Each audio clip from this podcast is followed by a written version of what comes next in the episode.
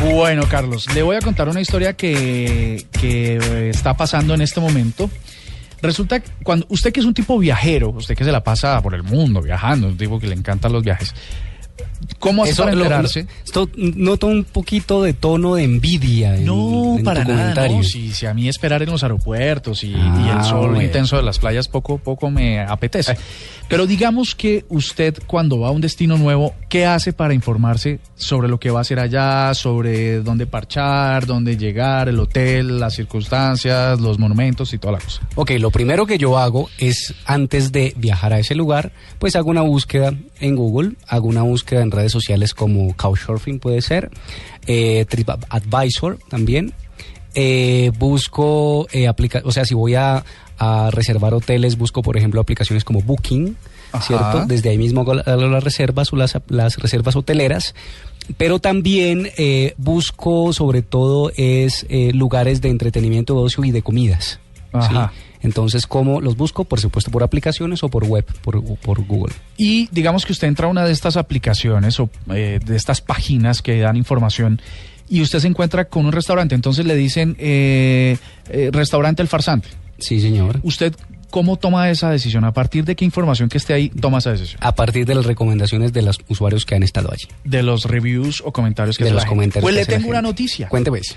Resulta que Italia acaba de condenar al pago de más o menos 500 mil euros a TripAdvisor. ¿Por qué?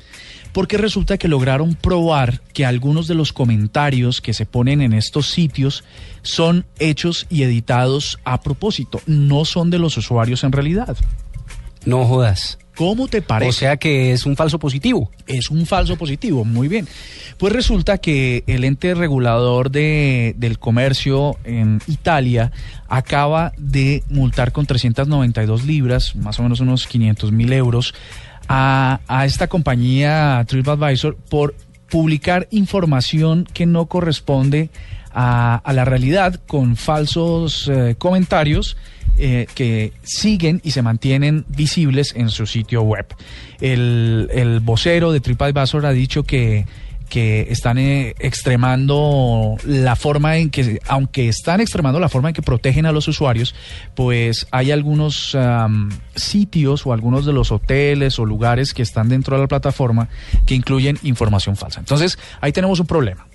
Resulta que usted toma la decisión porque le dicen el hotel está chévere, le- las habitaciones son grandes, está limpio, no sé qué, tal. Y cuando usted llega al hotel se encuentra con que no es nada de los O comentarios. sea, ¿son usuarios falsos o son bots que se crean para comentar? Son, son bots, son usuarios falsos y son comentarios eh, escritos a propósito para que uno tome una decisión basado en una experiencia incorrecta. Pero también puede ser al contrario, ¿no? Imagínese alguien que le quiera hacer daño a algún establecimiento, pues hace lo mismo al contrario. Exactamente, pues eh, así les cuento. Esto es la, la, la nube negra, que pongan ustedes una información que no corresponde y tomen la decisión basado en una experiencia positiva que no existe. Pues me No. pasa a mí. Yo siempre tomo decisión basado en los comentarios de los demás. ¿Cómo No para parece? todo, pero también lo he hecho. ¿Sí? Claro, cuando desconozco totalmente el lugar, también como que miro a ver la gente que comenta, que dice.